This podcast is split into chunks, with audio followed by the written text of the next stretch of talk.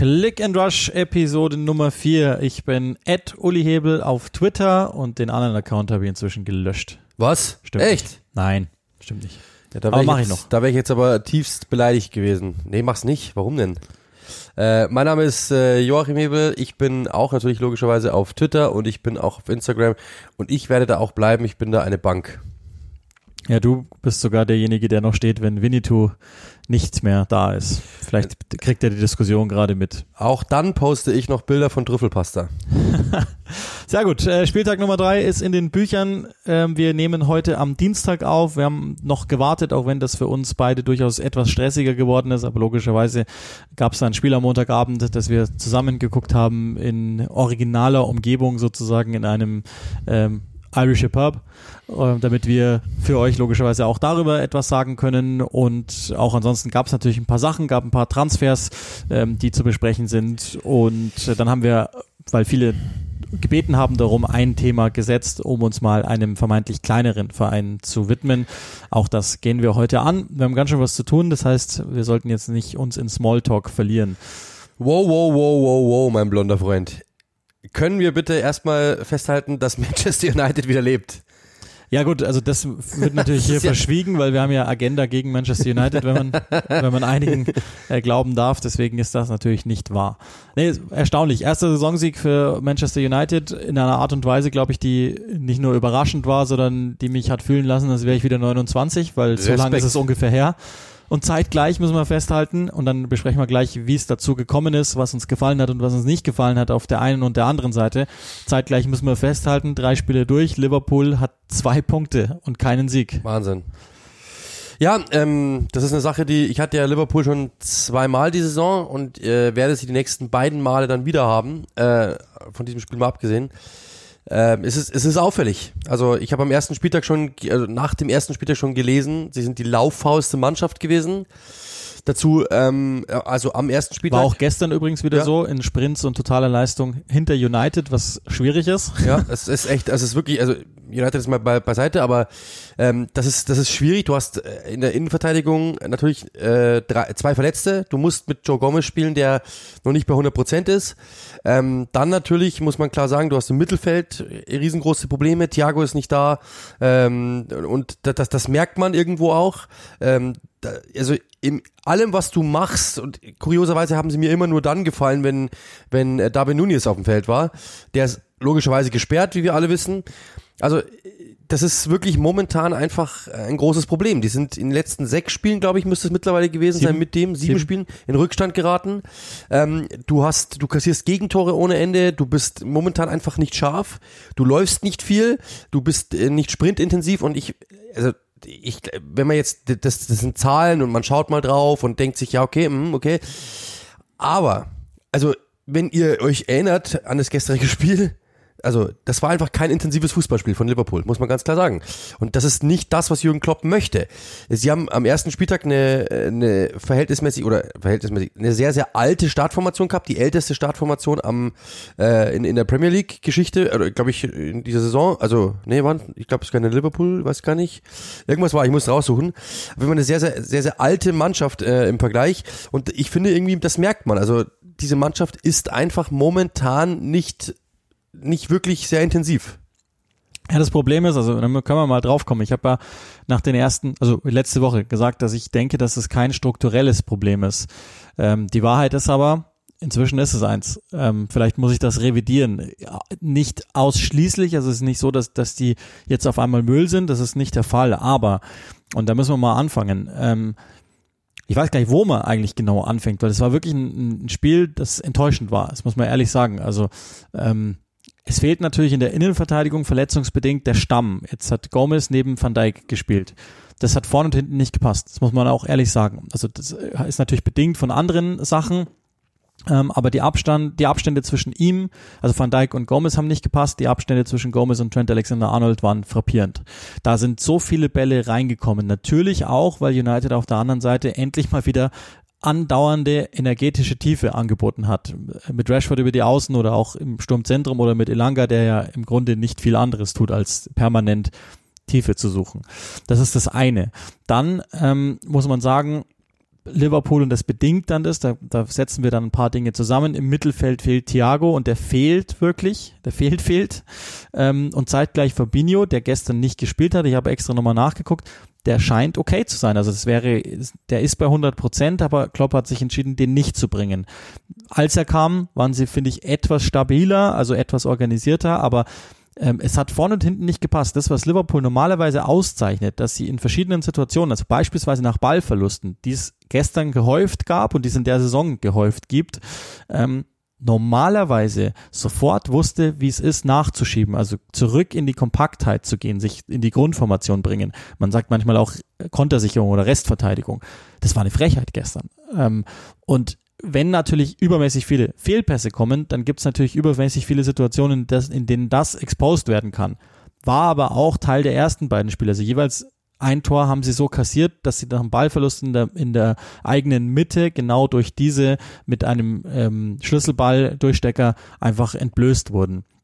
Und das macht mir ein bisschen Angst, ehrlich gesagt. Als Fabinho reinkam, war es etwas besser, aber insgesamt war Liverpool sozusagen nach Ballverlust nicht stark, aber auch mit Ball nicht stark genug, weil null Passschärfe drin war. Harvey Elliott war, äh, also das ist ein junger Spieler, ich möchte ihn jetzt nicht irgendwie ins, ins Feuer stellen oder so, aber das war natürlich nix. Und James Milner, und James Milner war auch nicht besonders stark. Und auch Jordan Henderson, der normalerweise so aus solchen Situationen eigentlich ganz gut rauskommt, hat mit dem Druck, den United gemacht hat, wahrscheinlich waren die alle überrascht, ich auch, aber er hat nichts anfangen können. Normalerweise ist das ja gerade seine Stärke, dass der aus der Situation ohne Ballverlust rauskommt und dann hätte er natürlich aber in der Regel jemanden um sich, der das einfach etwas besser macht. Und da habe ich echt ein paar Ängste bei Liverpool, dass sie, dass sie da zu sehr verlieren. Vielleicht liegt es auch einfach an der, an der Grundstruktur. Es wird in vielen Orts auch gesagt, ja, Mané fehlt. Und das ist, sieht natürlich auf den ersten Blick ein bisschen leicht aus, aber klar, der ist natürlich schon auch als erster Angreifer gegen den Ball immer ganz, ganz wichtig gewesen. Ich würde aber in der, in der letzten Reihe eher rausstellen, dass Roberto Firmino ähm, gerade nicht das ist, was Liverpool braucht in solchen Situationen. Weil er hat es ja auch nicht geschafft, die, die Abwehrkette von United rauszuziehen, weil einfach zu wenig Gefahr von ihm ausgeht am Ende. Und deswegen muss man den auch nicht groß respektieren. Das ist jetzt das, was Liverpool schlecht gemacht hat. Es gibt natürlich, also das will ich jetzt gar nicht verschweigen. United hat gestern eine ganze, ganze Menge richtig gut gemacht. Und Können das wir das führt auch dazu. Uli, Uli Hebel lobt Manchester United. Es ist jetzt Dienstag, der 23. August um 12.21 Uhr. Ja, das muss man echt festhalten, weil allzu oft wird es vielleicht nicht mehr kommen. Nee, Quatsch. Ähm, also das ist nur zu Liverpool und, und also die, die Problematik ist die, wir haben es ja immer wieder gesagt, ähm, jetzt, jetzt mal bleiben wir mal in der Gegenwart. Ja, viele Verletzte und auch wirklich Verletzte, die dir wehtun. Nicht nur Verletzte. Okay. Dann kommen sie aus einer wahnsinnig anstrengenden Saison, in der sie jede Minute absolviert haben, die man absolvieren kann in dem Pflichtspiel. Okay. Sie kommen aus einer Situation generell in den letzten Jahren, in denen sie die ganze Zeit über am Peak gespielt haben, spielen mussten. Dass das irgendwann mal bei Menschen, insbesondere mit so einer kurzen Zeit, wie es ja auch in der Vorbereitung war, die ebenfalls zerpflückt war, gewisse Spuren hinterlässt, okay. Wir haben zu verschiedenen Zeitpunkten in der letzten Saison auch gesagt, äh, die Altersstruktur in diesem Kader ist durchaus ähm, mal anzugucken, weil die Schlüsselspieler alle 30 oder jenseits davon sind. Jetzt finde ich, haben sie das eigentlich sehr, sehr gut adressiert in Transfers, also ohne jetzt den kompletten Kern zu zersetzen, aber ähm, natürlich war klar, dass irgendwann vielleicht äh, so, also Diaz nicht immer so weitermachen kann. Und der probiert es ja, aber er ist natürlich vergleichsweise leicht auszurechnen. Und ähm, Salah haben sie einfach wahnsinnig gut im Griff. Und noch ein, und dann bin ich auch schon fertig mit dem, jetzt weiß ich nicht, minutenlang andauernden Monolog. Wir haben gestern einmal mehr gemerkt, wie wichtig für Liverpool Breite ist in diesem Spiel. Also sprich, es muss alles über die Außenverteidiger gehen. Das hat United natürlich ausgezeichnet gemacht vor allen Dingen von Andy Robertson war gar nichts zu sehen. Und dann sieht's wieder so aus, als wäre Trent Alexander-Arnold ein schwacher Verteidiger, der, das ist er gar nicht. Der hat sogar in diesen Recovery-Werten eigentlich wahnsinnig gute Werte. Nur er sieht halt dann immer so aus, weil es in dem Tempo so dumm aussieht, weil er natürlich trotzdem unaufhörlich versucht, Offensive zu gehen und dann fehlt er halt hinten und dann sieht die ganze Kette schlecht aus. Aber das hat United ausgezeichnet gemacht mit Jaden Sancho auf der rechten Seite und mit Elanga auf der linken Seite, die sie permanent beschäftigt haben, dass sie nicht nach vorne kommen. Und dann ist Liverpool einfallslos, vor allen Dingen mit Firmino vorne drin, den ich im Moment ehrlicherweise als einen Minusspieler da habe. Ja, also ich habe äh, vier Punkte aufgeschrieben, die Jürgen Klopp nach dem ersten Spiel bemängelt hat. Langsam starten war Punkt eins, haben wir wieder gesehen. Also er meinte damals, es wäre langsam im Kopf, so war seine Umschreibung, aber das war es so. Also Manchester United ist ähm, ist wirklich eingelaufen dort, ja. Jedes Mal wieder, die haben die beschäftigt, die haben die gestört, die haben die genervt. Ähm, und wir reden, äh, das ist wirklich beeindruckend. Das muss man wirklich sagen. Also nochmal an dieser Stelle Respekt. Ähm, haben das wirklich gut gemacht. Aber Liverpool kommt damit wieder nicht zurecht. Also das heißt, dieses langsame Starten ist ein großes Problem. Ähm, ich dachte, ehrlich gesagt, in diesem Spiel wäre das so eine Art, ja, ähm, das, das wäre so am Anfang so, äh, so, so ein kleiner, ja, nur, nur, so, nur so ein kleiner Moment, in dem sie das, in denen es gelingt, aber dass sie das wirklich über 90 Minuten lang einbehalten können, hätte ich wirklich nicht gedacht, muss ich wirklich echt sagen. Deswegen Respekt. Aber das sieht man wieder, sie starten einfach die Spiele nicht gut. Und das muss man sagen, ähm, sieht man wirklich auch äh, an, an, an der Körpersprache, das merkt man wirklich an der ganzen Anspannung irgendwie. Sie kommen in die Partien nicht rein. Dann, sie haben den Stürmer nicht gefunden. Das war damals Thema bei diesem Fulham-Spiel. Das war auch wieder mit Firmino gestartet. Ähm, dieses Mal ja auch wieder. Sie mussten ja, weil Darwin nun jetzt gesperrt war. Auch das hat man wieder gesehen. Sie kriegen Firmino nicht ins Spiel. Haben wir gestern auch besprochen. Firmino kommt immer entgegen, der ist immer im Mittelfeld und ähm, wenn du diese Lücke, wenn du diese Mitte aber zumachst, was United echt gestern gut gemacht hat, ähm, dann hast du einfach ein Problem, weil du hast einfach einen Spieler weniger, weil er einfach vorne fehlt. Diese Bälle, die sie reinschlagen teilweise, das dann so Verzweif Verzweiflung klingt jetzt zu, zu hart, aber das ist dann so, sie können sich nicht durchspielen, dann probieren sie es über die Seiten, schlagen mal einen Ball rein und wenn da aber keiner drin ist, dann gibt's auch keine Gefahr. Mit David Nunez wäre mit Sicherheit mal der ein oder andere Ball bei ihm gelandet, er hätte vielleicht mal einen Kopfball gegen den Torwart gehabt, wie auch immer. Es wäre irgendwas geschehen. Mit Firmino, der einfach entgegenkommt, das ist einfach ein Spieler weniger. Das muss man wirklich so klar sagen. Das hat in den ersten Jahren super funktioniert. Der ist komplett dekodiert und er ist auch nicht mehr derselbe, habe ich das Gefühl. Also das ist irgendwie nicht mehr das Gleiche. Dann, ähm, das hast du schon angesprochen, sie haben, das hat Jürgen Klopp gesagt, den Ball zu oft im gleichen Loch gehalten. Genau das war auch wieder zu sehen. Null die, diese, diese wunderschönen Seitenverlagerungen, die Liverpool so gut macht, diese Flanken, die meistens ja auf der anderen Seite schon rauskommen, damit derjenige wieder äh, zurücklegen kann in den Strafraum oder, oder selber abschließen kann. Das haben wir überhaupt nicht gesehen, sondern es war einfach wirklich Ball nach vorne, Ballverlust. Das, mehr haben wir eigentlich nicht gesehen. Zumindestens bis dann zu dieser Aufholjagd ab der 70. oder sowas. Aber bis dato haben wir das überhaupt nicht gesehen. Muss man klar sagen. Und dann natürlich auch Intensität. Die hat komplett gefehlt. Also das habe ich über, also mir kam es wirklich so vor, als wäre es Liverpool irgendwie hier nicht so wichtig. Und das muss man sagen, ist ähm, eine Sache, ich habe mir das Interview von Jürgen Klopp gerade angehört vorher. Ähm, er meinte, es wäre kein Katastrophenspiel. Das stimmt, es war jetzt kein Katastrophenspiel. Aber also ein Sensationsspiel war es mit Sicherheit zumindest für nee, Liverpool auch nicht. Ich glaube, das, das Ding ist ja, dass wenn man sich die letzten 10, 15 Minuten nochmal anschaut, vielleicht sogar 20 Minuten, dann ähm, glaube ich, wäre das beim Stand von 1-1 passiert dann wäre Liverpool als Sieger vom Platz gegangen. Ich habe dich einmal angeguckt und habe gesagt, oh, die vermasseln es noch. Ähm, und dachte ich auch. Äh, und, und das ist jetzt so ein bisschen der Punkt, wenn, wenn man halt dieses eine Gegentor wieder nicht so früh kriegt, dann, dann reden wir vielleicht darüber gar nicht. Aber das ist im Moment fast Standard, dass sie das tun. Mal kommen sie zurück, mal nicht. Und es gibt halt die Spiele, die dann in Erinnerung bleiben. Champions League Finale und dieses hier. Ja, das ist halt dann so. Also ich bin jetzt weit davon entfernt, die große Krise auszurufen. Es haben dann auch einige jetzt wieder geschrieben, siebtes Jahr, siebtes vollständiges Jahr bei, beim Verein, das war damals bei Dortmund genauso. möglicherweise kommen wir auch noch dahin. Ja, das möchte ich gar nicht sagen. Also, dass, dass Klopp insgesamt natürlich in seiner Art und Weise fordernd ist, ja. Und dass das natürlich ähm, auf irgendeine Weise dich auszerrt als Spieler dass, dass du dieses System läufst, dass du natürlich auch äh, so oft dich so konzentrieren musst, weil es ja ausnahmslos knapp war in den letzten Jahren, überall, wo sie waren. Das kann ich mir vorstellen. Nur diesmal muss man ihm ja eins lassen und jetzt nicht nur ihm, sondern das steckt ja, stecken ja alle mit dahinter. Sie haben ja versucht, so proaktiv es sinnvoll ist, dagegen vorzugehen. Und ich glaube auch, dass, ähm, jetzt hat David Nunes gesperrt natürlich gefehlt, wenn der wieder mit dabei ist, glaube ich, sieht das Team einfach mal per se schon mal ein bisschen stechender aus.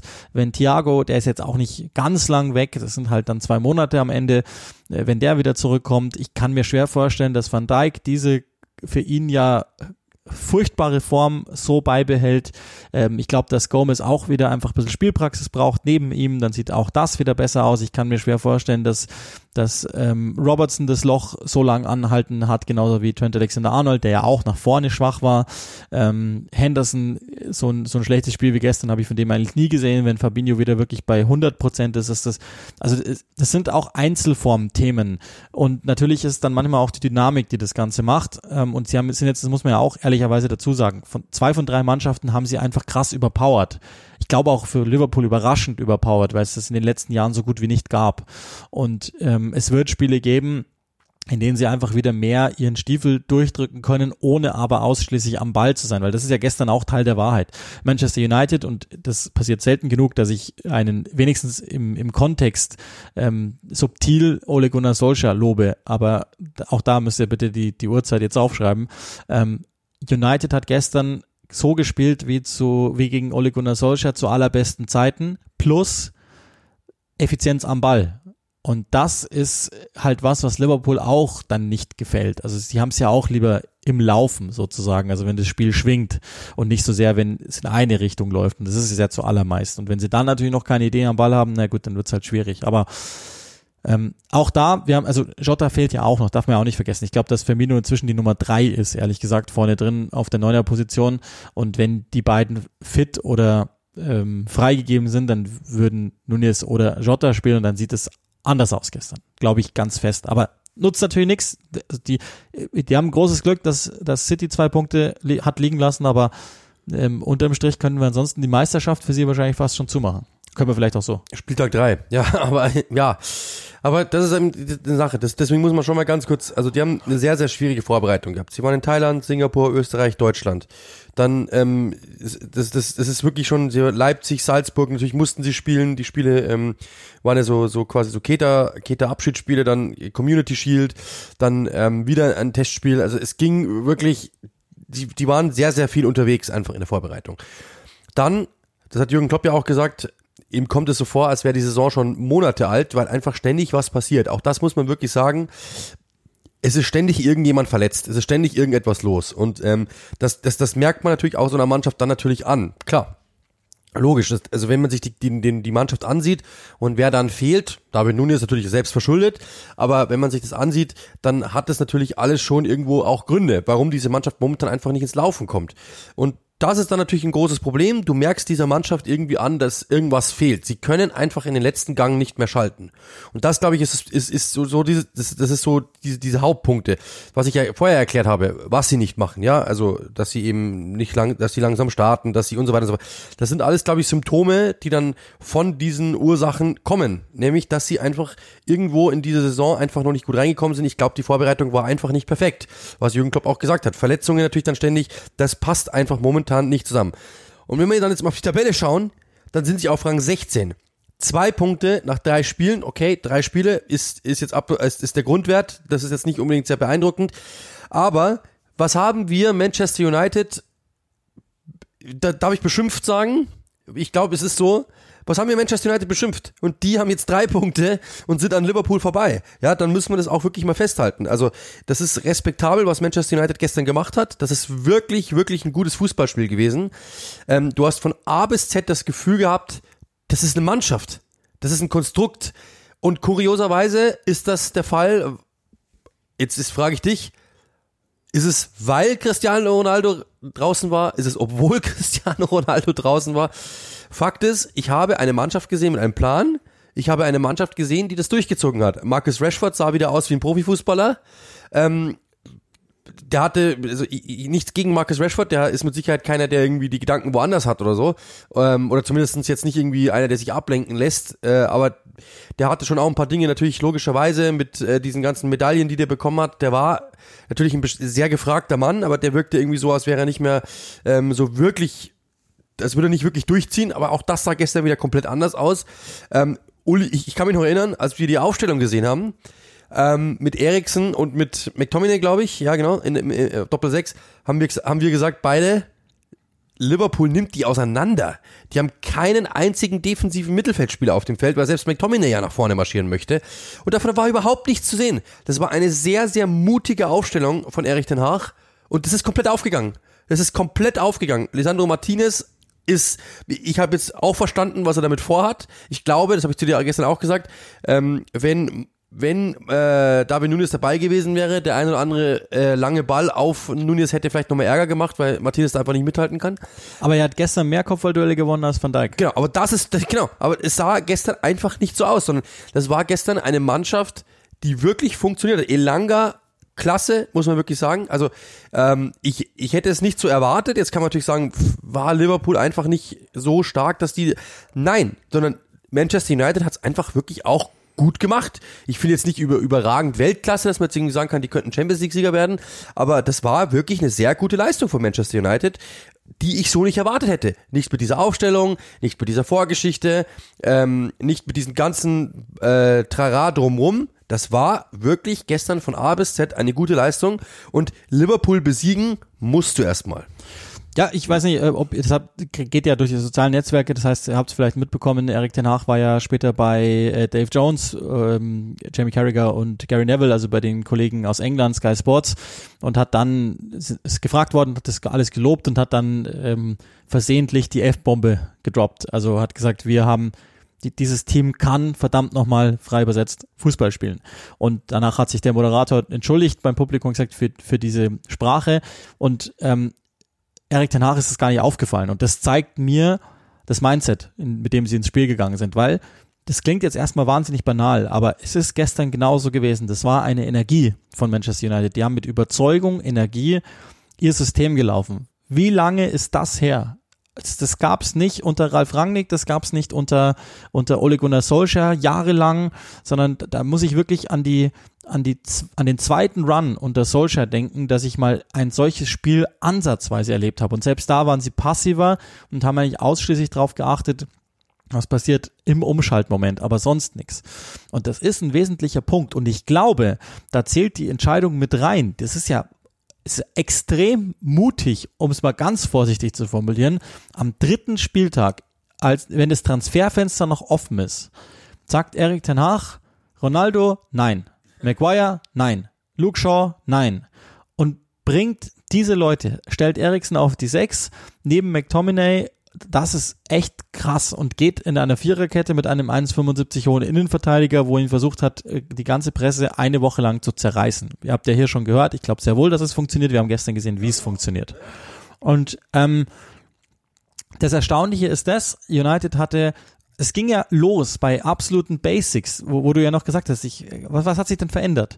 Der Gea hat nicht seine dämlichen kurzen Bälle nach draußen gelegt, sondern er hat das Pressing überspielt. Wesentlicher Punkt. Einfach nur ein simpler Plan im Spiel. Die kommen auf dich zugelaufen, zack, leg ihn drüber. Und dann nicht nur gebolzt, sondern sogar noch mit einer Richtung. Also die gingen ja nicht in Richtung Van Dijk, was ja eigentlich dann immer der Tod eines jeden langen Balls ist gegen Liverpool, sondern der ging auf Gomez.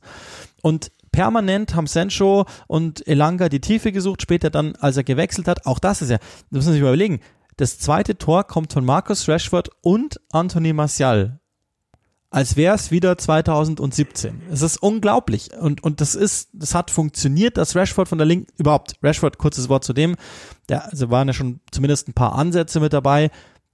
Der findet seine Form langsam wieder der findet sich selbst, glaube ich, langsam wieder, ähm, hat auf beiden Positionen ausgezeichnet funktioniert.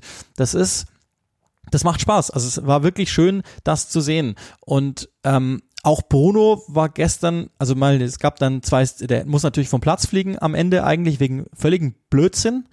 Aber ansonsten war das eine sehr ordentliche Leistung von dem. Und ich war, also unterm Strich ziemlich überzeugt von dem, was Manchester United getan hat, weil eben klarer Plan, klare Energie, ähm, klare Überzeugung gegen den Ball. Jeder läuft das gleiche System. Dann haben sie am Ball teilweise von hinten zwar nichts Riskantes gemacht, aber sauber ausgelöst und dann andauernd die Tiefe attackiert. Die beiden Außenstürmer haben die ähm, Verteidiger gebunden, der Klassiker, den man so macht und dann war das eine richtig ordentliche Leistung. Kommt natürlich dazu, dass auch, also Varan den, von dem ich jetzt, glaube ich, wisst ihr auch hier im Podcast, nie so 100% überzeugt bin, aber das war gestern natürlich eine starke Leistung. Ähm, Lisandro war sowieso am Ball und deswegen, glaube ich, funktioniert es auch richtig stark und dann können wir dann vielleicht auch gleich den, den Casemiro-Deal ähm, einordnen, der gekommen ist und ja auch ähm, unterschiedliche Reaktionen hervorgebracht hat, auch bei mir im Übrigen. Also ich bin auch immer noch nicht so hundertprozentig überzeugt, aber der ist jetzt natürlich da für vier Jahre, für einen 30-Jährigen auch erstaunlich, ähm, für einen Haufen Geld, wird mit einer der Topverdiener, je nachdem welcher Quelle man glauben darf, und wird natürlich mit hoher Wahrscheinlichkeit dann neben Christian Eriksen spielen. Oder glaubst du, dass er ihn neben McTominay stellt? Oder neben Fred. Ich habe letztens schon die Statistik gesehen, wie oft Brasilien äh, zu Null gespielt hat, wenn die beiden auf dem Feld waren. Also das hat, die haben einen Track Record. Ähm, eine Sache noch, ein Wort noch zu Jaden Sancho, weil das ist mir wirklich ein Anliegen. Ähm, Gary Neville, der ja meinte irgendwie, er hat doch irgendwie alle alle Transfers irgendwie so bewertet und meinte, dass Jaden Sancho irgendwie auch ein kompletter Fehlgriff war. Das, das sehe ich nicht. Also der hat ein Jahr gespielt. Ähm, das ist in der Premier League, brauchst du immer diese Zeit, einfach dich an die Liga zu gewöhnen. Das hat er ehrlich gesagt jetzt gebraucht dieses Jahr und das hat, in einem System, das nicht funktioniert, funktioniert auch ein Jaden Sancho nicht. Das haben wir auch gesehen bei Dortmund. Das war immer so. Äh, und den würde ich mit Sicherheit noch nicht absch äh, irgendwie abschreiben, sondern der wird seine, der wird seine, mit Sicherheit noch seine Karriere haben in der Premier League, bin ich mir sicher. Dementsprechend da nur mal das eingeschätzt, also das ist, das ist Quatsch einfach. Ähm, und dann natürlich, wie, wie du es eben sagst mit Casimiro, ich, wir haben ja auch, du, du hast, du hast ja sogar, ähm, ja, Real Madrid öfter gehabt, auch in der Champions League. Also, es ist bekannt, dass er jetzt nicht mehr, dass, dass die jetzt nicht mehr unbedingt sehr begeistert von ihm waren, natürlich auch mit Chouameni, mit Kamavinga, mit, mit, mit Modric, also die haben genug Leute, um den zu ersetzen. Und der, das ist natürlich ein Spieler, der gegen den Ball wirklich gut ist, aber mit dem Ball gibt's bessere als ihn. Ist jetzt nicht irgendwie schlecht, aber es gibt bessere als ihn.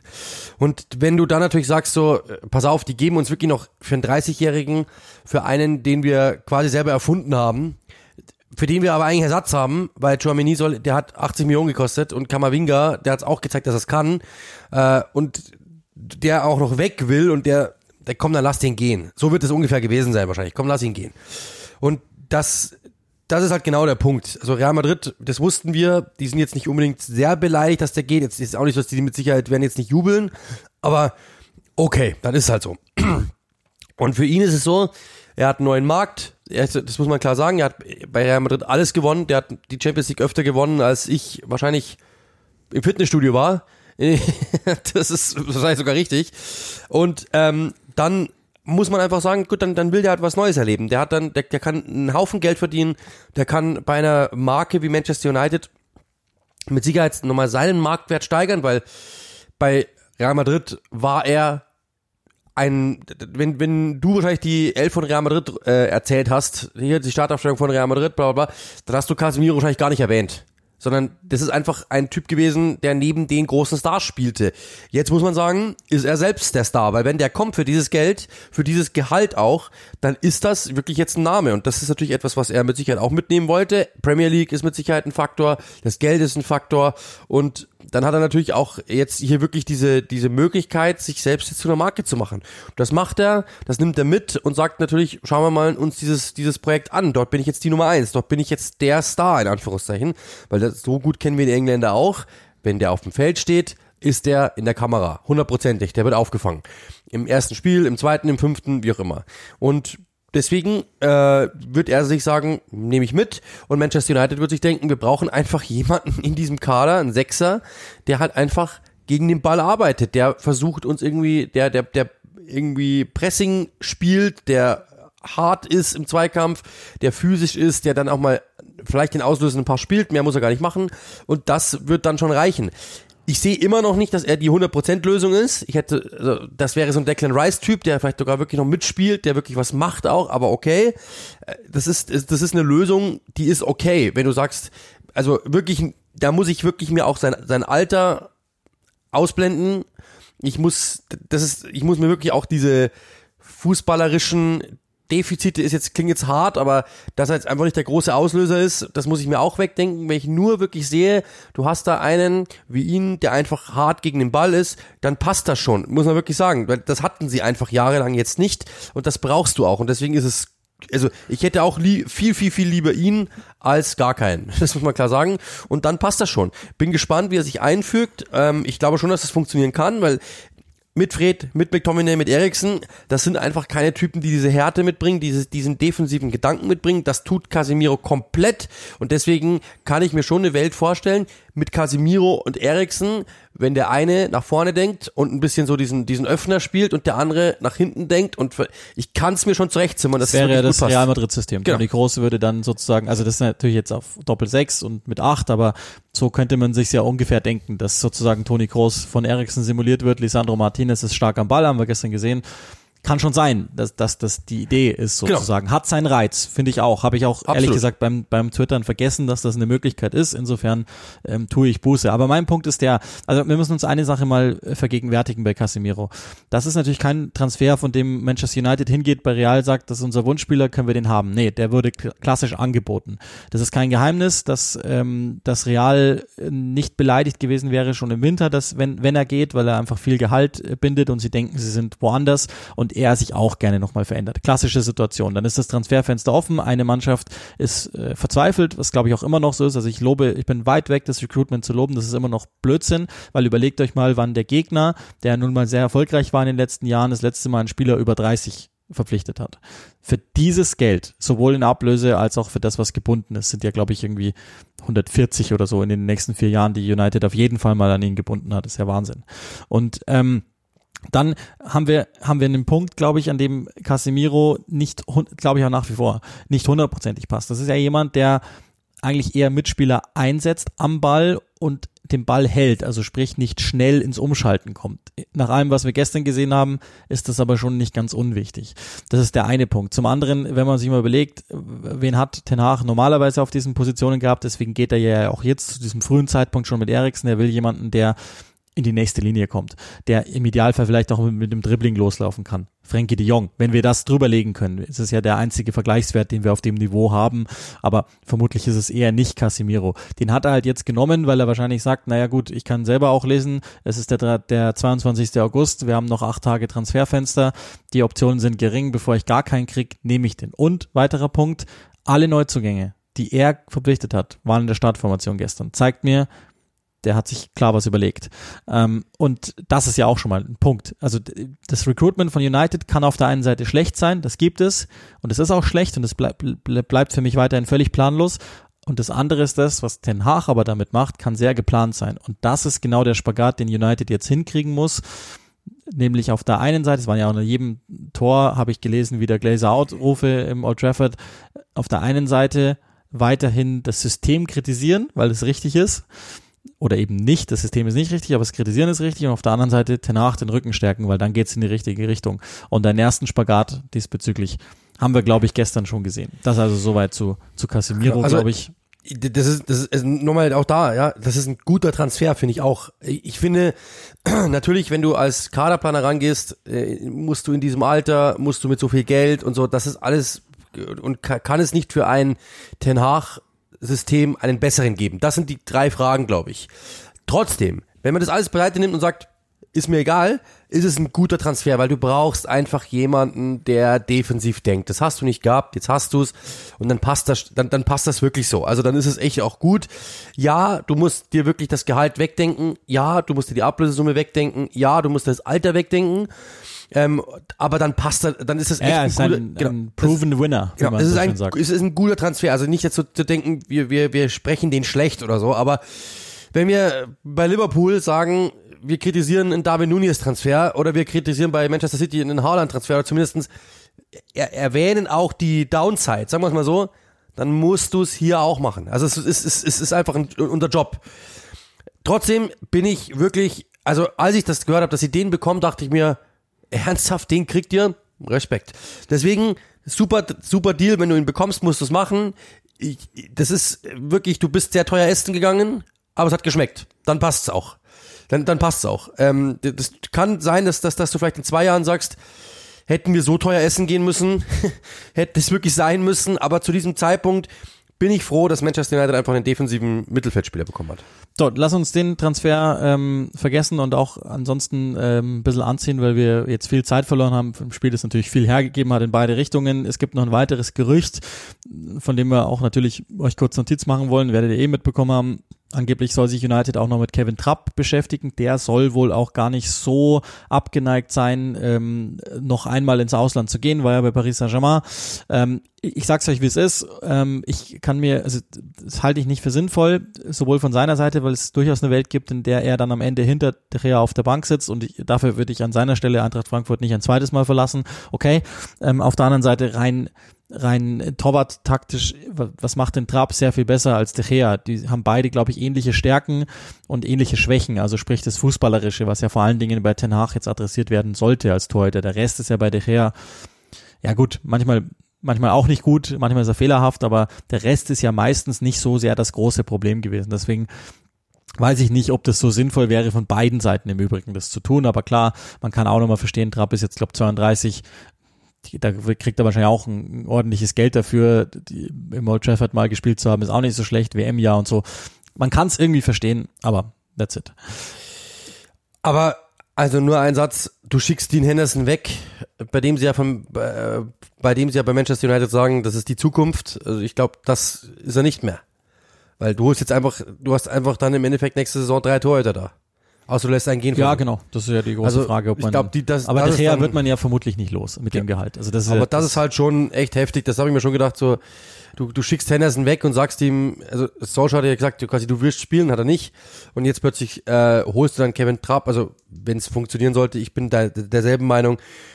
Trappen muss einfach aus diesem Paris-Stil gelernt haben, mach's nicht, weil es ist einfach schon, wie, wie du sagst, es gibt eine Welt, in der sitzt er auf der Bank oder er spielt und ist der Sündenbock.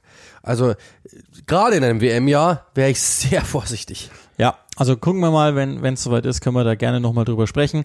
Es gab einen weiteren ehemaligen, in Klammern, deutschen Nationalspieler, der ähm, nach England gewechselt ist. Thilo Kehrer, ist wahrscheinlich wenig Notiz davon genommen, ist zu West Ham United gewechselt. Äh, David Moyes hat ihn, hat schon direkt mal abgeräumt, was weiß ich, wie der Typ heißt. Ich nenne ihn einfach T, weil er sich nicht merken kann. Ähm, auch nichts Neues soweit. Ähm, ist aber, glaube ich, ein Deal. Also ich meine, seine Situation bei Paris war uns ja allen klar. Die wollen den da nicht mehr, dann muss es sich verändern. Und ähm, wenn wir jetzt uns mal die personelle Situation bei West Ham angeguckt haben in den letzten Jahren, kann man sich sehr gut vorstellen, dass der da wahnsinnig gut reinpasst und viel spielen wird. Also ich glaube, da hat er sich nicht verschlechtert. Nee, also ich, ich mag das wirklich sehr, sehr gerne, weil, wenn du ehrlich bist, ähm, West Ham, ich sag das immer wieder, die haben, finde ich, letzte Saison keine guten Deals gemacht und die brauchen aber einfach eine zweiten, einen zweiten Anzug der, Anzug, der sitzt, weil sie sehr, sehr häufig in den wichtigen Spielen dieselben Spieler spielen lassen mussten. Und ähm, der Kader ist verhältnismäßig klein, wenn, du die, wenn man sich den jetzt ansieht, der ist verhältnismäßig klein, aber du kannst da jeden spielen lassen. Das haben sie wirklich in dieser Saison sehr, sehr gut gemacht. Sie haben sich auf jeder Position in Sachen Tiefe verbessert.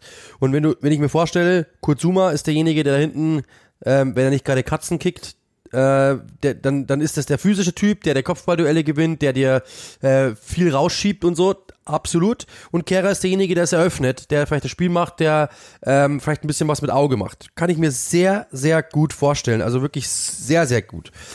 Ähm, Kehrer ist, muss man auch sagen, Champions League Finalist. Also das heißt, der, das ist ein Typ, der bei einem großen Club war, der Meister geworden ist in Paris äh, am Stück. Das ist ein sehr, sehr guter, Tra äh, sehr, sehr guter Transfer, finde ich, so einen Typen zu bekommen in die Premier League. Er kann es er kann's verkaufen im Sinne von, ich gehe in eine große Liga, ich wollte da immer in der Premier League spielen, bla bla bla. Ähm, spiele mit, mit West Ham eine gute Rolle und West Ham hat einen Typen, der wirklich dieses Format hat, wo sie hinwollen. Nämlich so aufstrebend. Finde ich super. Also mir gefällt der Deal sehr, sehr gut. Du hast jetzt mit äh, Zuma, Kera, mit Dawson und Bonner vier Innenverteidiger, die du absolut spielen lassen kannst in der Premier League. Und ähm, also mir gefällt der Deal komplett, muss ich wirklich sagen. Auch für diesen Preis. Äh, West Ham hat ein verhältnismäßig günstig bekommen das muss man auch sagen, dann sieht man dann auch mal, was Paris teilweise für, für was die bezahlen einfach weil die im Endeffekt Minus gemacht haben mit ihm. Das, das, das zeigt ja, was die in erster, Instanz, in erster Instanz bezahlt haben. Aber so ist der Markt nun mal. Und also ich bin sehr begeistert von diesem Transfer, ehrlich gesagt. Also ich mag das einfach, dass West Ham sich äh, nie einfach irgendeinen Spieler holt, sondern dass die wirklich mal Spieler mit Format holen und eben zeigen, wir machen oder wir denken den nächsten Schritt so.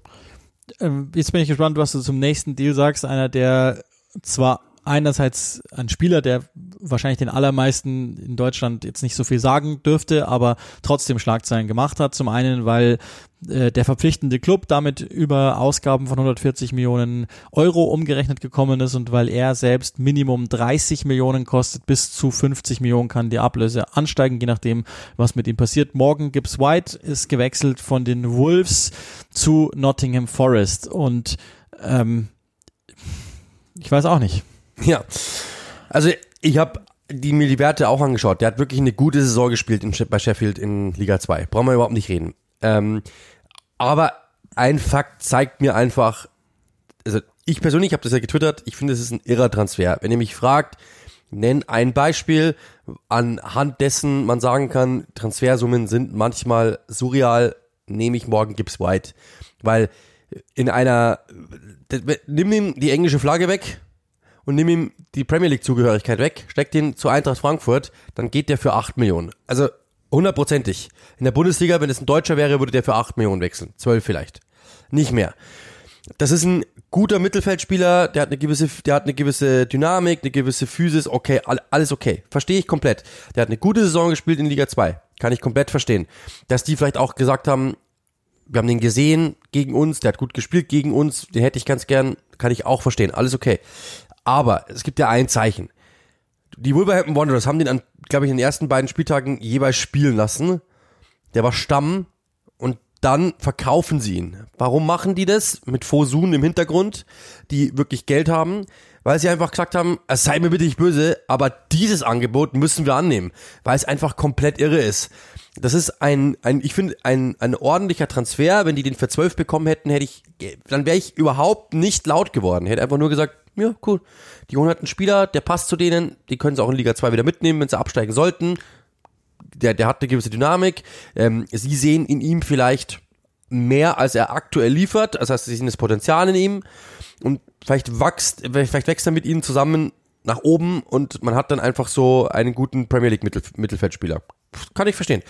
Aber für dieses Geld, das ist einfach 30 Millionen Euro, seid mir bitte nicht böse. Und wenn es dann im, am Ende des Tages 50 werden, das ist komplett es irre. Ist, das ist, ist, mir zu viel. Es ist wie immer, glaube ich, ein Trend auch abzusehen, gerade in England. Es gab eine Zeit lang, das, mein, mein Beispielspieler ist immer Nigel Rio Coker, in, in denen Sechser englischer Prägung mit einer gewissen Größe, mit einer gewissen Dynamik das Geld gebracht haben und alle dachten, ja, könnt ihr mal ein Nationalspieler werden. Im Moment sind es, glaube ich, weil es halt einfach im Fußball sich so entwickelt hat, eher Achter, zu denen Gibbs White zählt, mit Tendenz zur Zehn sozusagen. Und das ist das eine. Das andere ist, und, und ähm, ich habe mich mit einem Kollegen äh, bei Sky auch auf Gang unterhalten, der Nottingham Forest äh, kommentiert hat, Sven Schröter, der auch gesagt hat, oh, furchtbar, furchtbar, und gesagt, ja, finde ich auch. Also in, äh, auf, in erster Linie ja. Aber, und das ist wirklich nur, das, das habe ich mir schön gesoffen. Dane Murphy ist, ist äh, Chief Executive bei Nottingham Forest, der kommt von Barnsley und war da verantwortlich für die Transfers und hat einen sehr datenorientierten Ansatz gehabt. Und bei Barnsley war so gut wie jeder Transfer ein Treffer. Und teilweise Spieler, wo du gedacht hast, was ist das?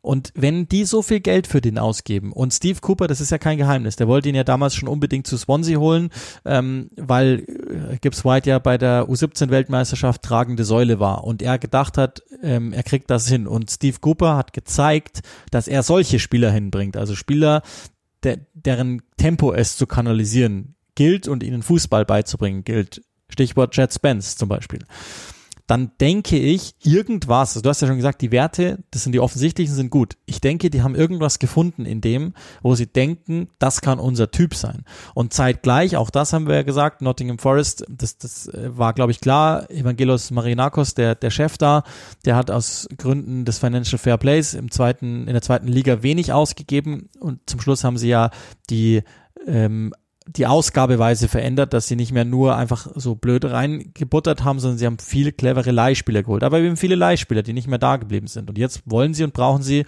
schnellstmöglich Hilfe in der Premier League, zeitgleich aber auch Entwicklungspotenzial. Und da passt er natürlich schon rein. Das Problem ist die Summe. Wären das, glaube ich, 20 Mille, hätten wir gesagt, na ja, dann sei es so. Die Summe macht es halt irgendwie schwierig. Ich glaube aber trotzdem, dass es noch einen, eine Folge geben wird, in der wir positiv uns über Morgan Gibbs White äußern. Äh, es wird aber auch welche geben, da würde dann nicht vorkommen, in denen wir denken, naja, weiß ich jetzt auch nicht. Ja, vor allem, also ich, ich, ich muss, müsste es jetzt raussuchen, aber der hat schon auch ein paar Dinge gebracht, abseits des Feldes, ähm, die jetzt nicht unbedingt sehr, sehr äh, professionell waren. Insofern. Naja, aber auch ähm, da, das, das ist Steve Cooper, ne? Ich, Genau, also Jen ja. Spence war, da muss man mal bei Neil Warnock nur die, die, den Twitter-Verlauf folgen, war alles andere als ein Musterprofi. Ich glaube, dass da ist deswegen- Steve Cooper der exakt richtige dafür. Genau, also die werden, die werden schon sich was denken. Ich, ich, ich, ich finde den Deal gut. Ich mag den Deal auch. Das ist genau das, was ich auch machen würde, wenn ich Aufsteiger wäre. Du musst jemanden holen mit Potenzial. Du musst jemanden, äh, der, der, wenn er sein Potenzial ausschöpft, das er hat, brauchen wir nicht drüber diskutieren. Dann ist das einer, der eigentlich über Nottinghams Verhältnissen ist. Aber die müssen ihn da hinbekommen. Und das ist die Aufgabe, die sie jetzt haben. Ähm, und dann ist es auch okay. Wie gesagt, ich finde einfach nur die Summe ist einfach absurd, weil das ist einfach zu viel Geld. Also das muss man klar sagen, wenn man sich überlegt, du kriegst einen Tilo Kehrer, einen deutschen Nationalspieler, für was waren es, 15 Millionen oder sowas? Und dann Weniger, glaube ich, weit ja, weniger. weit oder sogar weniger. Und du kriegst dann einen Morgen, Morgen Gibbs White äh, für das jetzt schon das Doppelte. Ähm, das finde ich ist dann schon natürlich einfach ein heftiger Deal. Also das ist kein bewiesener Premier League Profi. Ich weiß, also der hat wie wie, wie viele Starts in der Premier League hatte der? Ich glaube, das sind nicht mal das sind nicht Das mal sind, glaube ich, irgendwie 48 Einsätze oder ja, so. genau, 48, insgesamt. aber es sind keine, es sind keine 48 Starts. Ja, das sind wahrscheinlich, das sind wahrscheinlich 12 Starts oder so. Und das, ist- das ist halt das Problem, das ich damit habe, dass du einfach einen, einen Spieler komplett überbezahlst. Aber auf der anderen Seite muss man auch sagen, wenn du sagst, ähm, ich, das, das ist auch im, im, echten Leben so, ja, vielleicht auch äh, ein ganz, gut, ganz gutes Beispiel. Wenn du sagst, du möchtest etwas haben, dann musst du all in gehen. Holst dir, Punkt aus. Dann ist der Preis egal. Ganz einfach. Und wenn die sagen, sie wollen diesen Spieler haben, dann okay. Sagt natürlich der Multimillionär, der hier neben mir sitzt. Absolut. Apropos Anthony Gordon soll wohl ähm, Everton mitgeteilt haben, dass er gerne zu, zu Chelsea wechseln würde. Die sollen bis zu 60 Millionen Pfund hinlegen. Also erstens will ich dann sehen, was Everton offensiv macht, weil Wahnsinn und zweitens Wahnsinn. Also einfach Wahnsinn. Aber okay. Ähm, lass uns ganz kurz noch äh, und wirklich kurz bei den Transfers bleiben. Ähm, äh, Wolverhampton hat zugeschlagen, Schrägstrich schlägt zu. Auf der einen Seite Du hast die Aussprache äh, dir einen indoktriniert, Muss deswegen lasse ich. ich dich das machen. Und äh, der andere ist, glaube ich, äh, ziemlich klar, ihr habt das mitbekommen, Sascha Kalajdzic steht wohl offenbar vor einem Wechsel zu, zu Wolverhampton. Man soll sich da weitestgehend einig sein, nur die Vereine noch nicht. Ja, also äh, Rekordtransfer aktuell Mateus Nunes. Ich habe extra mit einem äh, portugiesischen Journalisten telefoniert, der mir das nochmal 15 Mal vorgebetet hat, damit ich es äh, hinbekomme. Sein Debüt gegeben, Rekordtransfer, ich glaube an die 50 Millionen gekostet. Ähm, gutes Spiel gemacht, finde ich, hat sich gut eingefügt. Spieler, der Uli hat mir auch geholfen bei den bei den Werten rausrechnen, also ähm, sehr sehr gute Offensivwerte, aber auch defensiv. Es ist ein sehr sehr auch schon eine gewisse Härte mit dabei. Hat mir echt gut gefallen, war bei Wolverhampton einer der besten, muss man klar sagen, gegen Tottenham in einem sehr schwierigen Spiel und hat mir gut gefallen. Ich glaube, das könnte jemand sein, von dem wir sagen, irgendwann mal in, in zwei Jahren klopft Manchester United an oder sowas in die Richtung. Äh, oder, oder vielleicht auch ein noch, größ äh, noch größerer Club, darf man gar nicht sagen, sonst wären die Manchester United-Fans sauer. Aber da klopft irgendjemand an und sagt, hey, den hätte ich ganz gerne. Also finde ich sehr, sehr guter Transfer für Wolverhampton. War klar, dass es ein Portugiese ist. Also sieben Portugiesen in der Startformation. Die Viererkette war, da war keiner drin. Alle anderen, Torhüter, Mittelfeldspieler und Stürmer, alles am Portugiesen. Äh, also es ist irgendwie, auch das ist absurd, ja, aber es ist halt so. Aber hat mir sehr gut gefallen. Gutes, gutes Startelf-Debüt von ihm, gutes Premier League-Debüt von ihm und ähm, ich glaube, da können wir uns wirklich freuen.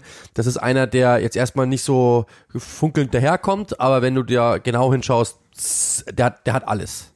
Ja, also aus Zeitgründen machen wir es jetzt vielleicht kurz und besprechen es dann, wenn es soweit ist, in der nächsten Woche zum Beispiel.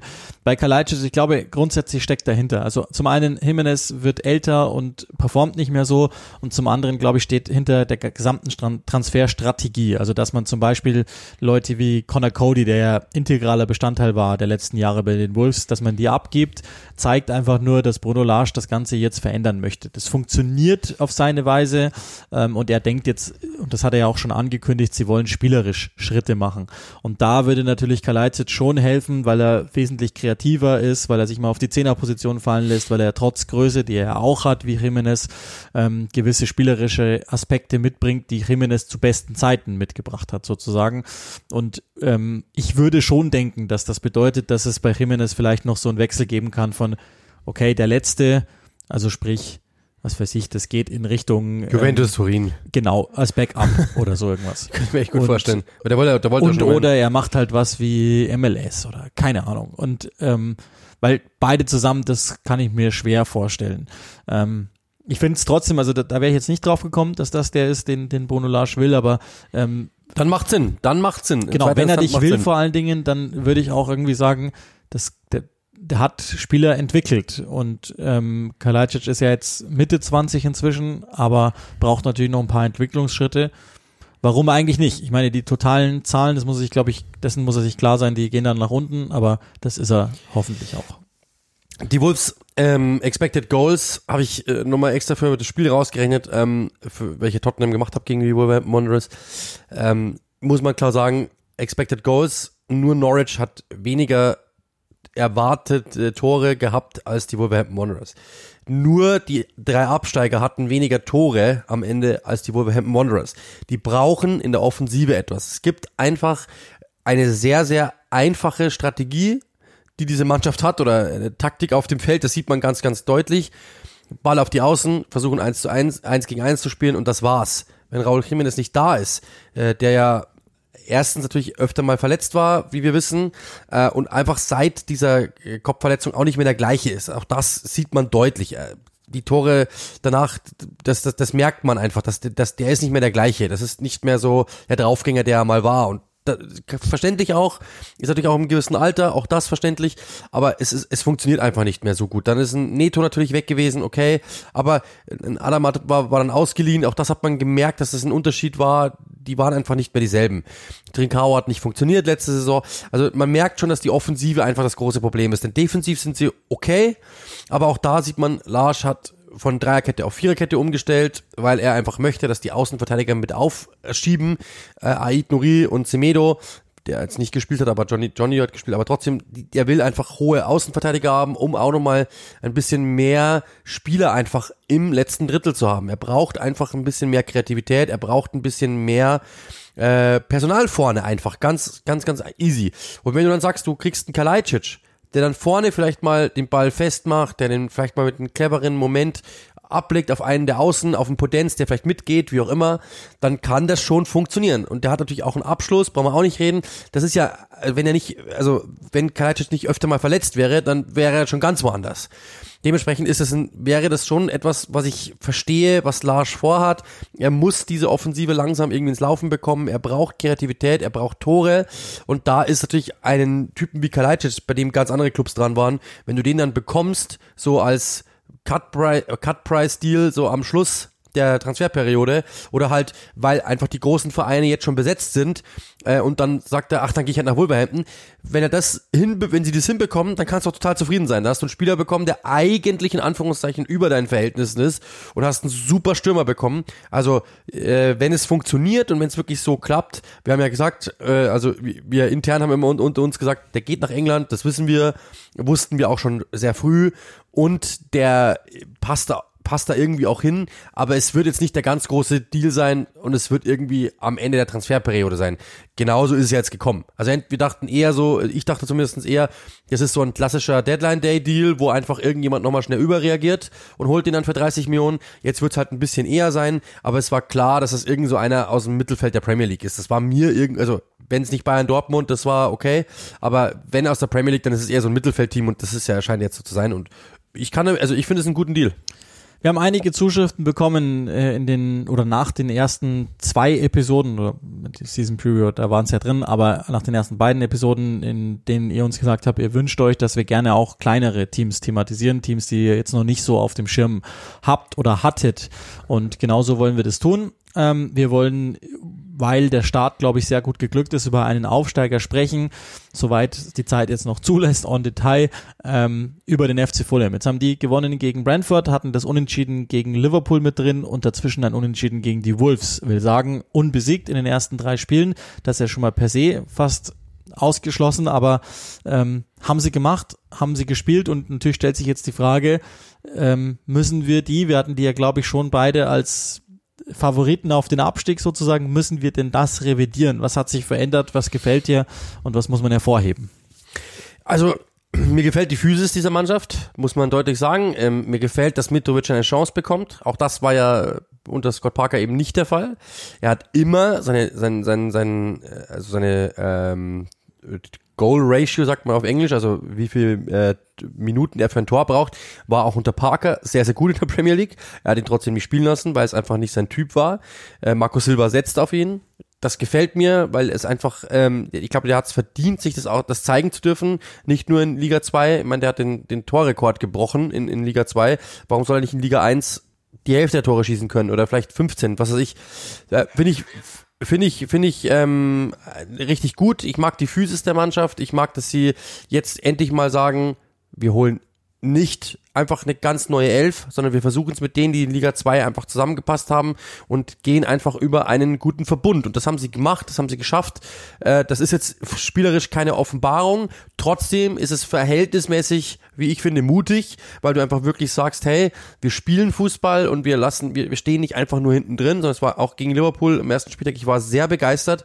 Wir wissen jetzt, dass Liverpool Probleme hat, okay, aber trotzdem, ich war sehr begeistert, wie sie es angehen, dass sie wirklich einen klaren Plan haben, dass sie wirklich versuchen, Fußball zu spielen und nicht einfach sagen, wir stehen hinten drin und machen es nur über Standards, sondern die haben schon wirklich versucht mitzuspielen und sie haben auch wirklich versucht, sehr, sehr mutig Gegenpressing zu spielen. Also Respekt an Marco Silva, der auch Kritik bekommen hat für die Art und Weise äh, des Öfteren, aber ich bin ehrlich gesagt sehr begeistert von dem, was sie momentan machen. Also alle dachten, die würden, also entweder sie, sie machen was Verrücktes und kaufen wieder ein, oder sie gehen runter. Und es ist beides nicht der Fall. Naja, sie, sie sind ja schon im oberen Drittel, was die Neuzugänge in der Zahl betrifft, aber der Unterschied zum letzten Mal ist, glaube ich, oder was heißt, es gab ja schon unterschiedliche Transferperioden bei den letzten beiden Versuchen. Also wir wisst es ja vielleicht, in den letzten fünf Jahren ging es entweder rauf oder runter. Sie sind nie in einer Liga geblieben. Und sie haben äh, bei der beim allerersten Mal haben sie es probiert mit, mit großen Transfers, beim zweiten Mal haben sie es probiert mit Leihspielern. Diesmal ist es, ist es schon auch eine Mischung, aber eine, die cleverer scheint. Also der, der Grundstamm bleibt bestehen und es gibt clevere Additionen dazu. Ich glaube auch, dass die nochmal was machen werden auf der Flügelstürmerposition. Zum Beispiel gibt es ja auch Gerüchte, also auch da gibt es wieder das alte Fulham, William zum Beispiel, oder das neue Fulham äh, mit Kluivert beispielsweise. Ähm, aber steckt eine, steckt eine gewisse Idee dahinter und das ist auch eine der ähm, Haupt, also Stärken und Unterschiede auch zu den letzten Jahren und auch zum letzten Jahr im Speziellen, haben sie einen knappen Gegentor pro Spiel kassiert, dass sie die Mitte zumachen. Und ähm, wenn ihr euch erinnert an die Season Preview, da klopfe ich mir jetzt selber schnell auf die Schulter, habe ich euch gesagt, Joao Palinia ist für mich äh, Kandidat auf den Transfer des Jahres. Vielleicht jetzt nicht auf allererster Ebene, der wird jetzt auch nicht allen sofort ins Auge stechen, aber er ist derjenige in Personalunion, der es schafft, Tim Ream zu beschützen, damit der sein Spiel machen kann. Sind ja beide Innenverteidiger außergewöhnlich gut im Spiel auslösen. Ähm, aber Ream hat natürlich insbesondere ähm, Schnelligkeitsdefizite und dann auch Defizite logischerweise demzufolge im 1 gegen 1. Und Palinia ist äh, jemand, der auf der einen Seite die Abwehrkette beschützt, klassischer Enforcer, der auch mal dazwischen haut, auch echt manchmal drüber ist. Und auf der anderen Seite Harrison Reed nach vorne Dinge machen lässt, wo der sehr viel stärker ist beispielsweise. Und das Ganze, und da gibt's ja also die Außenverteidiger, die sie jetzt entweder haben oder die sie noch verpflichten werden, die passen, glaube ich, besser in die erste Liga als in die zweite Liga passen. Ähm, jetzt muss man mal gucken, ob das so weitergeht, aber im Moment funktioniert der Spielzug, der ja dann auch zum Siegtor geführt hat, Halbfeldflanke für Mitrovic, der funktioniert, weil sie mit einer Überzeugung das Ganze vortragen, zwar einfach spielen, aber wie du sagst, eben geplant spielen. Das ist ja schon mal ein wesentlicher Vorteil, glaube ich, den man hat. Jetzt haben sie mit Bernd Leno, der hat sein Debüt gegeben, das hat mich etwas überrascht überrascht, weil Rodak eigentlich nichts falsch gemacht hat.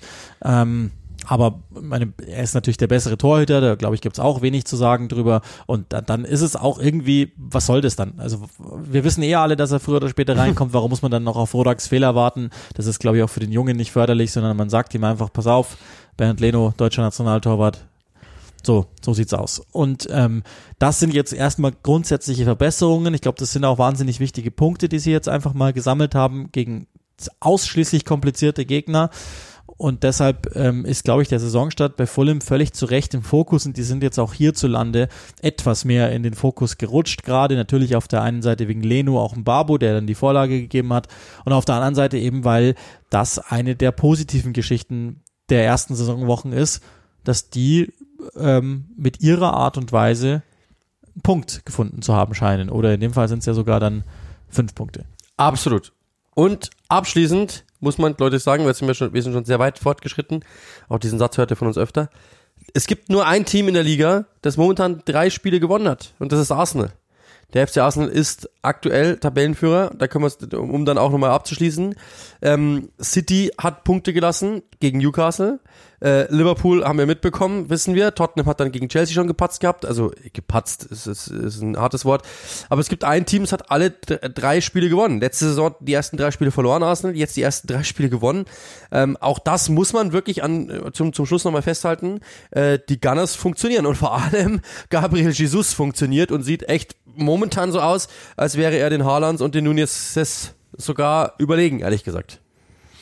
Soweit also. Ähm, ist echt ganz schön was passiert in dieser Folge. Wir müssen euch ähm, noch den vierten Spieltag tippen. Ich glaube, also nächste Woche gibt es ja eine englische Woche. Da kann man sich schon sehr drauf freuen. Und unsere Spiele müssen wir auch noch erwähnen. Genau, und das auch noch. Ähm, können wir ja vielleicht dann in Personalunion machen, wenn ich die der Reihe nach vortrage und tippe. Diese Woche bist du dran. Ich habe mich insbesondere Ach, bei United krass verhoben. Ähm, Spieltag Nummer 4, Southampton zu Hause gegen Manchester United. Da werdet ihr mit mir Vorlieben nehmen müssen als Kommentator. Ja gut, jetzt, jetzt, jetzt ist die Welt natürlich eine andere. Ich hätte jetzt wahrscheinlich gestern noch gesagt, es wird ein 1-1 oder 0-0 oder 1-0 für Southampton oder so. Ich tippe 1-0 Manchester United, ehrlich gesagt. Ich, ich kann mir eine Welt vorstellen, in der das dann wieder schief geht. Mhm. Ähm, aber okay, also 0-1. Ich gebe Ihnen jetzt einfach mal den Kredit. Chelsea gegen Leicester. Äh, Leicester kassiert auf jeden Fall Gegentore. Chelsea äh, 3-1 für Chelsea. Brighton gegen Leeds. Brighton gegen Leeds. Das ist ein 0-0. Manchester City gegen Crystal Palace. Ja, das ist äh, 2-0 für Manchester City. Liverpool, nee, das glaube ich nicht. Aber gut, Palace hat sie ein paar Mal stolpern lassen in den letzten Jahren. Liverpool gegen Bournemouth. Ist mein Spiel übrigens. Äh, ich glaube, das wird ja, ich hätte gesagt, es wird deutlich, aber es ist eben momentan nicht, muss man klar, klar sagen. Das kann auch wieder ein 1-1 werden. Ich glaube aber, Liverpool gewinnt 2-1. Ja, das müssen wir, also wenn das nicht gut geht, dann. Aber sie kassieren wieder eins. Ich bin mir. Dann sprechen wir. Ich sag 2-1. Brentford gegen Everton. Das ist, das ist dein, dein, irgendwie verbinde ich das gerade mit dir, dieses Spiel, weil du über Everton immer schimpfst momentan, wie, wie die spielen. Ähm, ich ich gucke mir die vorher noch im IFL Cup an, da bin ich auch schon mal gespannt mit der zweiten Mannschaft vor allen Dingen dann. Ich sag, äh, 1-1. Arsenal gegen Fulham. Schönes Spiel übrigens. 2-0 Arsenal. Wolverhampton gegen Newcastle, Sonntag. Äh, muss ich gerade nachschauen, ich glaube, das hab, das hab sogar ich das Spiel, wenn mich alles täuscht. Wolverhampton gegen Newcastle. Muss ich ganz von, ja, hab sogar ich. Ähm, Wolverhampton gegen Newcastle, 1-0 New, Newcastle. Da wird wenig passieren, das können wir auf jeden Fall schon mal sagen. 1-0 Newcastle. Aston Villa gegen West Ham. Aston Villa gegen West Ham. 1-0 West Ham. Und Nottingham gegen Tottenham schließen ab am Sonntag. Tottenham gewinnt klar, äh, 2-0. Soweit also dann von Spieltag Nummer 4. Spieltag 5 und 6 kommen dann in der nächsten Folge vor, weil wir uns dann ja nicht mehr hören. Also nächste Woche englische Woche sozusagen und äh, diese Woche noch eine, also auch englische Woche, aber zumindest in der Liga eine normale in Anführungszeichen. Ich sage euch gerne zum Abschluss nochmal einen Hinweis, weil das mhm. immer noch ähm, online ist und noch sind ja ein paar Sonnenstrahlen draußen oder wenn es euch äh, wenn ihr schon in Richtung Herbst denkt, dann ist ja das auch möglich. Auf kleinigkeit.de findet ihr unter Collapse Click and Rush, da könnt ihr euch nach wie vor jederzeit ähm, unsere T-Shirts organisieren, damit ihr draußen auch Flagge zeigt. Entweder die ganz normale Kollektion, wo unser Logo drauf ist, oder aber die Black Lives Matter Kollektion, wo ihr nach wie vor spendet an Global United. Ich habe, das habe ich gar nicht vermeldet, aber das sage ich auch hier gerne auch nochmal, ich habe in der Sommerpause nochmal 350 Euro überwiesen an Global United ähm, durch Dinge, die ihr gemacht habt. Also wir decken sozusagen nur Kosten vom Hersteller. Der Gewinn komplett fließt eins zu eins an Global United in das Projekt, das wir euch schon vorgestellt haben. Da gab es ein paar leuchtende Kinderaugen, die wir auch teilweise schon veröffentlicht haben. Ähm, das ist sehr, sehr schön. Danke nochmal, dass ihr da mitmacht. Ähm, ich habe das Ganze dann auch nochmal ein bisschen aufgerundet ähm, von mir persönlich, aber das ist nur am Rande. Ähm, da könnt ihr was Gutes tun oder eben sagen, nee, komm, also ich zeige zumindest Flagge und sehe noch gut aus und wenn ihr sagt, ich muss sowieso mal wieder was für meinen Kleiderschrank tun, warum nicht so? Das kann man doch sehr, sehr gut machen. Ist, glaube ich, auch leicht zu finden, gut zu navigieren. Die Kollegen von Kleinigkeit ähm, sind, sind gute Freunde von uns und helfen uns in allem und nehmen uns alles viel und gut ab. Absolut. In diesem Sinne, also dann war's das schon wieder von dieser Folge. Vielen, vielen Dank äh, für alles. Danke auch für die zahlreichen Zuschriften wieder nach Spieltag 1, nach Spieltag 2, nach Spieltag 3. Ähm, muss man echt sagen, es war äh, wieder sehr, sehr viel Feedback. Vielen, vielen Dank auf jeden Fall. Auch danke immer äh, Podcast. Also die, die letzte Folge ist, glaube ich, so erwartet worden wie noch nie eine Folge zuvor, wie viel Zuschriften ich bekommen habe. Ähm, jetzt wird's aber Zeit für die Folge. Ich glaube, das ist diese Woche wieder so. Schon wieder gestern Zuschriften ohne Ende. Mann, bin ich froh, wenn die Folge dann morgen kommt. Vielen Dank für euren Support. Hilft wirklich immer. Freut uns auch sehr, dass es so Anklang findet. In diesem Sinne, viel Spaß damit und natürlich eine schöne Woche. Und dann hören wir uns nächste Woche wieder bei der nächsten Folge. In diesem Sinne, stay tuned und natürlich Cheers.